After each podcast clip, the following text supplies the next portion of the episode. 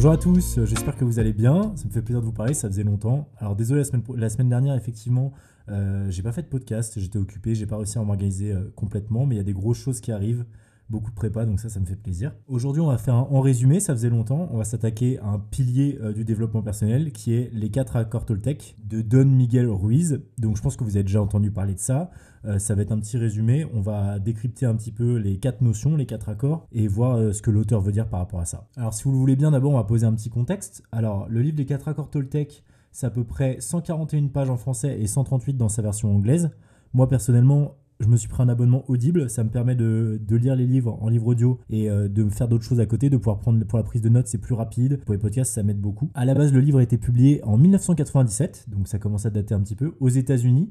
Et avant, il s'appelait les The Four Agreements. Donc voilà, le titre a été un petit peu remanié euh, pour passer sur les accords Toltec. Et il est arrivé sur le sol européen et donc français 4 ans plus tard, en 2001. Donc bien évidemment, c'est devenu un best-seller, euh, c'est très très connu. Ça a été produit en plus de 40 langues différentes et vendu à plusieurs millions d'exemplaires. Donc c'est vraiment un pilier du développement personnel. Je pense que si vous vous intéressez un petit peu à ce monde-là, vous avez déjà entendu parler de ça. Donc l'auteur Don Miguel Ruiz, qui est l'auteur des 4 accords Toltec, il est né en 1952 à Tijuana, au Mexique dans une famille de guérisseurs et de chamans toltèques. Et ça, on va le ressentir, vous allez voir à travers le récit, parce qu'effectivement, il fait plein de, références à tout ce qui est spirituel, astral, etc. Donc on sent un peu la culture chamanique euh, dans sa façon de penser. Il explique qu'il a grandi avec sa famille dans la tradition, effectivement, la tradition euh, toltèque, euh, des enseignements de guérison lui sont inculqués dès petit, de transformation personnelle, etc. Et ce, dès son plus jeune âge. Il est éduqué dans une euh, école catholique, donc effectivement, c'est un peu un grand écart entre les formations chamaniques et le catholicisme. Et ensuite, il est diplômé euh, de l'université de médecine de, de, Mexico. Après son diplôme, il va aux États-Unis pour devenir chirurgien. Et là, il lui arrive une, histoire un petit peu à la Doctor Strange, si vous avez vu le film. Il a un accident de voiture, en fait, assez grave qui l'empêche de continuer dans cette voie-là. Donc suite à cela, euh, Miguel va se reconvertir totalement dans les pratiques toltèques. Il va apprendre ça avec sa mère et euh, son grand-père. Les deux en fait étaient des guérisseurs chamaniques. Il se forme donc avec les membres de sa famille mais également avec d'autres chamans du clan toltèque pour au final devenir lui-même un guide spirituel. À la suite de cela, il forme un petit groupe avec euh, des élèves où il leur apprend ses accords toltèques et en 97, il écrit un livre qui va sortir après sous le nom de The Four Agreement, qui est les quatre accords Toltec qu'on va voir aujourd'hui. Voilà, donc je trouve toujours intéressant de replacer le contexte de l'auteur pour comprendre un petit peu sa vision bah, auparavant. Alors, avant de parler des quatre accords Toltec, l'auteur nous dit une phrase que j'ai trouvée très intéressante. Il nous dit qu'en fait, c'est un livre qui se lit plusieurs fois et ce tout au long de sa vie. Et en le relisant, on va avoir l'impression que c'est un livre différent, mais en fait, le livre ne change pas, c'est vous qui êtes différent et la perception que vous en faites qui change au fur et à mesure que vous grandissez, que vous suivez des étapes, etc. Et ça, c'est quelque chose que j'avais déjà remarqué effectivement sur le pouvoir du moment présent des. C'est un livre que j'ai lu euh, deux, trois fois, et effectivement, à chaque fois, on a l'impression de redécouvrir le livre sous une nouvelle forme. Il y a de nouvelles réflexions qui se mettent en place, donc je vous conseille, s'il y a des livres que vous avez aimés auparavant, il y a quelques années, de les relire aujourd'hui et de voir, noter sur un papier, euh, effectivement, ce qui a changé par rapport à votre perception d'avant. Et faire ça, petit peu après, tous les 5-6 ans, ça peut être intéressant. Ça peut également vous servir de rappel. Peut-être qu'il y avait des choses il y a 5-6 ans où vous vous êtes dit Ah, ça, faut vraiment que je le mette en place. Et 5-6 ans plus tard, vous regardez, vous vous dites Ah, bah ça, je l'ai pas mis en place. Ça, effectivement, j'ai bien bossé dessus, c'est cool, j'ai avancé. Et ça peut vous permettre de, de faire un petit check là-dessus. Donc, ça, c'est intéressant. Il parle également de sa vision de la notion de l'injustice. Alors, pour lui, il dit que l'injustice, c'est le fait de payer plusieurs fois pour une seule erreur qu'on aurait commise. Il explique que dans le règne animal, par exemple, si un animal fait une erreur, il va le payer une fois. Mais par contre, les humains, si nous on fait une erreur, un faux pas, on va le payer plusieurs fois dans notre vie. Par exemple, je vous dis une bêtise, euh, je vous prends un exemple. Vous braquez une voiture, vous allez en prison, donc vous avez été jugé et puni une fois, mais par la suite, vous allez être repuni car euh, vous allez peut-être avoir un, un, casier judiciaire et avoir du mal à trouver du travail. Peut-être que les gens vont vous regarder différemment. Et peut-être que vous, vous allez vous regarder différemment. Donc vous allez avoir plusieurs punitions pour une seule faute commise. Donc déjà, de par ça, il met en place le fait qu'il faut être indulgent avec soi-même. Et ça nous amène à la première règle, le premier accord qui est il faut que votre parole soit impeccable. Dans ce premier accord, il s'attarde sur la puissance des mots. Il dit que les mots sont un sort, un sortilège, et il dit que ça peut être très puissant. Il donne un exemple sur le fait qu'une mère, un jour, rentre chez elle, et sa fille est en train de chanter, etc., de bouger dans tous les sens. La mère est fatiguée par sa journée de travail. Et la mère va un peu se défouler sur la fille en lui disant Non, mais tu as une voix horrible, arrête de crier, arrête de hurler et juste tais-toi. Et la petite fille va grandir avec cette idée-là et elle ne va plus jamais chanter. Juste avec une seule phrase d'une personne qu'on aime, on le prend plus personnellement, on le prend particulièrement, ça nous touche, et il nous explique que ça peut être un, mauvais sort qui peut vous suivre tout le long de votre vie. Et d'ailleurs, il y avait quelque chose d'intéressant que j'avais vu en interview, il me semble que c'était Shakira, qui expliquait que quand elle était adolescente, elle chantait déjà beaucoup, et que toutes ses copines, donc les filles avec qui elle traînait et qu'elle avait l'impression d'être ses amies, n'arrêtaient pas de lui dire qu'elle chantait mal, qu'elle avait une voix horrible, etc. Et elle me donnait un beau message qui était que euh, si c'est votre rêve, faites-le à fond, parce qu'aujourd'hui, si elle avait suivi euh, les conseils de ses amis, eh bien, elle ne serait pas euh, là où elle en est dans la vie. De par ses mauvais sorts, il intègre également la notion de mitoté. Alors qu'est-ce que c'est le mitoté C'est toutes les voix qui vont être dans votre tête et qui vont vous dire des choses négatives et qui vont vous mettre dans un brouillard constant. Il explique que c'est comme ça que les chamans Toltec appellent ce phénomène et il va revenir là-dessus plusieurs fois dans le livre et ça va être assez intéressant. Il dit qu'il utilise le terme impeccable. Alors, impeccable a été pris par la traduction en anglais, bien sûr, mais c'est un terme qui est bizarre. On pourrait utiliser un autre terme. Et il dit que le terme impeccable, c'est lié au fait que si vous parlez mal à quelqu'un, en fait, vous faites du mal à vous-même parce que la personne va vous détester, va vous envoyer des ondes négatives et ça peut rejeter que des choses mauvaises sur vous. Donc il dit que ça va dans les deux sens. Il faut que à chaque fois que vous parliez, vous soyez dans une notion de non-jugement, d'acceptation et surtout de vérité. Et il insiste bien sur le point de la vérité. Il dit qu'un mensonge ne peut que grossir et être néfaste, donc il vaut mieux soit se taire, soit dire la vérité. Le deuxième accord Toltec, c'est ne pas en faire une affaire personnelle. Alors celui-là, je l'aime particulièrement, j'essaie de toujours l'appliquer si possible. Il explique par là que si quelqu'un vous insulte, en fait, ce n'est pas vraiment vous qui l'insulte, mais la perception qu'il a de vous de par sa propre éducation, sa propre mentalité et par ses propres expériences. Et il dit que si ça vous touche émotionnellement, c'est qu'en fait vous acceptez euh, cette vision-là qu'on vous renvoie de vous-même. Et du coup, vous ingurgitez ces ordures émotionnelles qui viennent au final vous pourrir la vie. Donc celle-ci, je pense que c'est une règle un peu compliquée à, mettre en place. Je pense que ça rejoint vachement l'ego et que si vous mettez un petit peu votre ego de côté quand on vous insulte, etc., que vous prenez le temps de réfléchir, de souffler et de prendre la, la situation avec sang-froid, ça peut que mieux se passer que si vous mettez à hurler également et que ça parte dans tous les sens. L'accord Toltec numéro 3, ne pas faire de suppositions. Alors celle-là, je l'adore, j'essaie de la mettre en place et de l'intégrer au maximum dans ma vie. Et d'ailleurs, dans le livre Fabien Olicard, euh, Le bonheur est caché dans un coin de son cerveau, qu'on a vu d'ailleurs en résumé, il en parle de ça un moment, il a un très bon exemple que je vais vous reprendre. Il explique que il arrive un petit peu en retard à son spectacle et qu'il n'a pas le temps de dire bonjour à tous ses ingénieurs, etc., comme il fait d'habitude. Donc il court sur scène et il commence à faire son spectacle. À un moment, il fait une blague euh, à son ingé son, il me semble, ou le gars qui gère les lumières, je ne sais plus. La blague est un peu cinglante, mais ça se veut marrant, etc.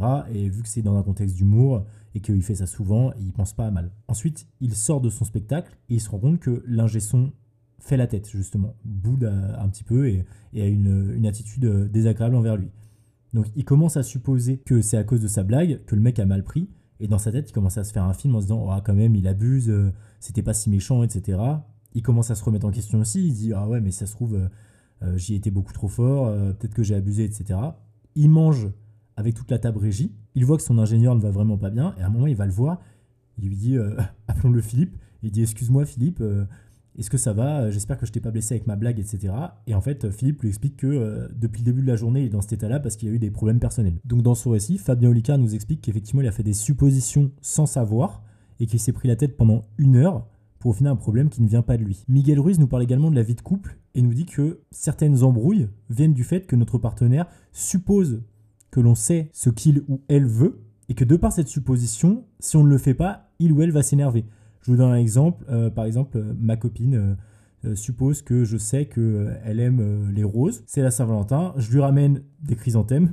Très mauvais goût déjà. Ce qui peut amener à une embrouille parce qu'elle supposait que je connaissais ses goûts. Donc ça, posez-vous la question, si vous avez quelques problèmes ou conflits dans votre couple, ça peut être euh, une source euh, pour résoudre ça. Et là, je trouve qu'il développe quelque chose de super intéressant, qui est que les suppositions naissent du fait qu'on a peur de poser des questions et de parfois arriver au conflit. Pour reprendre l'exemple de Fabien Olicard, s'il n'était pas allé voir son technicien et qu'il ne lui avait pas posé la question de est-ce que ça va, est-ce que c'est moi qui t'ai blessé, etc., il serait resté peut-être dans cette supposition tout le long, ce qui aurait créé un malaise et ce qui aurait pu amener à un clash ou à un problème. Et franchement, là-dessus, je vous donne mon avis personnel, mais je pense réellement que euh, toute question est bonne à poser si vous l'amenez correctement. Pour moi, on peut tout dire, mais il y a des façons de dire les choses, quoi. Et franchement, quand vous trouvez la bonne façon de le dire, c'est impossible que la personne se vexe. Ou alors, dans ces cas-là, c'est vraiment que elle a un problème elle-même avec quelque chose, un mal-être, un traumatisme, et là, c'est plus de votre sort, et à la limite, vous pouvez déclencher une conversation intéressante pour essayer de la sortir de ça. Il nous rappelle également quelque chose que j'ai tendance à oublier, et qu'il faut que vraiment je bosse là-dessus, et je pense que vous aussi, c'est qu'on ne change pas les gens. Il nous explique que même si on essaie de planter des petites graines, etc., si la personne ne veut pas changer, elle ne changera pas. Et vous pourrez essayer de faire tout ce qui est en votre pouvoir. ça ne changera pas la personne si elle ne veut pas. Il revient également sur la notion de couple et il explique que si vous vous mettez en couple avec une personne et que vous pensez que votre amour va le changer parce qu'il y a des, des, facettes de sa personnalité que vous n'appréciez pas, il dit que c'est plus rapide et moins fatigant de trouver directement une personne qui vous convient. Si vous essayez de changer la personne, c'est que vous n'aimez pas cette personne réellement pour tous ses aspects, vous ne l'acceptez pas. Du coup, ça ne peut amener que à de la frustration, de la fatigue et des engueulades. Donc l'accord numéro 3, ne pas faire de suppositions, très très intéressant, essayez de l'appliquer petit à petit. Quatrième et dernier accord, faites toujours de votre mieux. Alors celui-là, il peut paraître un peu bateau quand on l'entend, mais il développe des choses assez intéressantes dedans. Déjà, il explique que si vous avez fait de votre mieux et que vous échouez, vous n'avez pas à vous en vouloir, c'est juste que votre mieux n'était pas suffisant à ce moment-là. Il dit donc que le seul regret qu'on a à avoir dans la vie, c'est de ne pas avoir essayé de faire les choses ou de ne pas y avoir été à fond. Donc si vous faites les choses de votre mieux, vous ne pouvez que être heureux et fier de vous. Et il donne également quelque chose que les gens ont tendance à oublier, mais c'est que l'être humain est un être émotionnel et que votre mieux, entre guillemets, est variable en fonction de plein de facteurs. Que ce soit votre humeur, votre santé, euh, les connaissances que vous avez autour de vous, et que de par le fait, il évolue en fonction du temps, et que c'est quelque chose à bien garder en tête, parce que si votre mieux d'aujourd'hui n'était pas suffisant, peut-être que votre mieux de demain sera suffisant pour la tâche que vous avez à accomplir. De plus, il rattache cette règle aux trois précédentes, et je pense qu'on peut le rattacher également à tous les de développement personnel, c'est que ne pas faire de suppositions, c'est pas instinctif. Donc en fait, vous n'allez pas le faire tous les jours de votre vie, à chaque fois, tout le temps, et ça va être un travail sur vous-même long et fastidieux. Donc en fait, ce que vous demande l'auteur, ce n'est pas d'appliquer à la lettre les quatre accords Toltec, c'est plus de garder dans un coin de votre esprit ces accords-là, d'essayer de les appliquer dès que possible, dès que vous y pensez, que ça essaye de devenir un automatisme, et de faire de son mieux. Et si ça passe pas tout le temps, eh ben c'est pas très grave quoi. Donc voilà, c'est la fin des quatre préceptes. Après, il y a une phase où il explique que de par sa vision, il pense que les quatre accords Toltec sont faits pour rompre avec les accords néfastes qui ont été inculqués en vous lors de votre éducation et de vos développements dans la société. Des accords qui sont par exemple la peur du rejet. Pour vous prendre un exemple concret, on sait que la peur du rejet, c'est une peur primale et instinctive qu'on a. Et pour ça, je vais vous donner un exemple que je pense qu'on a tous vécu. Euh, vous êtes au collège, vous avez eu zéro en maths, vous êtes dévasté, vous êtes trop dans le mal, et vous, retournez, vous regardez votre pote, vous dites Hey, t'as eu combien toi? Et lui dit Oh mec, j'ai eu zéro. Et là, d'un coup, ça va mieux ça retombe. Alors qu'au final, vous avez toujours zéro. Vous avez toujours loupé votre contrôle. Mais pourquoi est-ce que ça va mieux? C'est parce que vous n'êtes plus isolé. En fait, votre peur, c'est pas d'avoir zéro. C'est d'être isolé et d'être le plus nul de la classe. Et pourquoi ça? Parce qu'en fait, à l'époque, être différent, être à part, c'était être en dehors de la tribu. Et être en dehors de la tribu, c'était mourir en fait. Euh, vous pouviez pas chasser tout seul, vous pouviez pas vous faire à manger tout seul, vous pouviez pas vous chauffer tout seul, vous reproduire. C'était impossible. En fait, on est on est des êtres qui sont faits pour être sociaux. Et pour vous prendre un autre exemple, imaginez que vous êtes euh, à la machine à café, euh, il y a Monique qui vient vous voir pour dire du mal de sa collègue Stéphanie. Eh bien, ne rentrez pas dans son jeu, restez en arrière, expliquez-lui que vous ne la connaissez pas très bien et que vous ne pouvez pas juger, restez dans une position neutre, alors oui, ça peut vous faire peur parce que vous allez peut-être avoir peur que du coup ce soit vous qui deveniez la cible des colibets, mais votre parole est impeccable et vous resterez en dehors des conflits au final. Il termine après son livre par une phase de prière méditative, donc il vous dit d'inspirer, d'expirer, que vous êtes un astre, etc. Bon, ce moment-là, je vous avoue, euh, j'ai pas été trop réceptif. Mais bon, vous savez, dans tous les livres de développement personnel, il y a toujours une petite image à se donner. Et là, vu qu'il est dans, un, dans une case un peu euh, chamanique Toltec, je comprends, ça rentre dans son personnage. Donc pour ce qui est de mon retour personnel sur ce livre, euh, donc j'en avais beaucoup entendu parler, hein, les quatre accords Toltec, c'est un monument dans le développement personnel. Mais je l'avais jamais lu. Au final, j'y allais un peu à reculons parce que j'en avais entendu tellement de bien que vous savez, quand on vous dit du bien d'une œuvre tout le temps, tout le temps, tout le temps, vous pensez que vous allez être déçu. Et au final, non, c'était assez intéressant. Il y a un côté mystique euh, qui est assez cool, euh, qui sort un peu de l'ordinaire et des, livres de développement américains. Ça rend la lecture un peu plus digeste et c'est tant mieux parce qu'on sait tous que dans le développement personnel, des fois la lecture euh, c'est redondant et c'est pompeux. Et au final, je me suis rendu compte qu'il y avait des réflexions que j'avais déjà eues par moi-même qui rejoignaient les accords Toltec de l'auteur. Et on en avait parlé, il me semble, dans l'art d'avoir toujours raison, qui est qu'une idée qui est née par vous-même sera toujours plus ancrée en vous et plus acceptée qu'une idée qui sera apportée par quelqu'un d'autre. Donc c'est cool de voir qu'effectivement, il y a des idées qui se rejoignent et qu'on est sur la bonne voie à ce niveau-là. De plus, je trouve qu'il donne des préceptes assez intéressants qui peuvent être interprétés de plusieurs manières et qui sont faciles en plus à intégrer dans la vie de tous les jours. Donc voilà, si le livre vous intéresse, je vous mets un lien dans la description pour l'acheter sur Amazon. Pas de recommandation culturelle pour aujourd'hui, mais par contre, j'aimerais vous poser une question. Alors vous savez que j'ai également une chaîne YouTube qui s'appelle Éminence où je poste les podcasts et j'aimerais savoir si ça vous intéresserait euh, que je fasse également des vlogs, des vlogs que ce soit par exemple de ma morning routine, euh, de mes sessions d'entraînement ou même de mes voyages. Là normalement je pars en Italie et euh, je pars également au Japon, si, tout, si ça se fait et si tout se passe bien, on touche du bois, en octobre. Donc est-ce que ça vous intéresserait que je vous fasse des images de ça? Donc n'hésitez pas à me répondre en commentaire YouTube ou sinon sur ma page Instagram, éminence-du-bas podcast. Je réponds et je lis évidemment tous les DM que vous m'envoyez. Et d'ailleurs, vous êtes de plus en plus nombreux à me soutenir et ça me fait vraiment, vraiment plaisir. Je vous remercie. N'hésitez pas également à noter ce podcast si vous l'écoutez sur Spotify ou Apple Podcast. Ça m'aide dans le référencement et effectivement, je ne le demande jamais et je vois qu'on est de plus en plus nombreux à l'écouter, mais que euh, j'ai encore moins de 100 notes, il me semble. Donc euh, n'hésitez pas. Franchement, même si c'est une note moyenne, euh, tant que c'est honnête, ça me va. Voilà, donc c'est la fin de ce podcast. Je vous remercie de votre temps d'écoute et à très bientôt sur Éminence.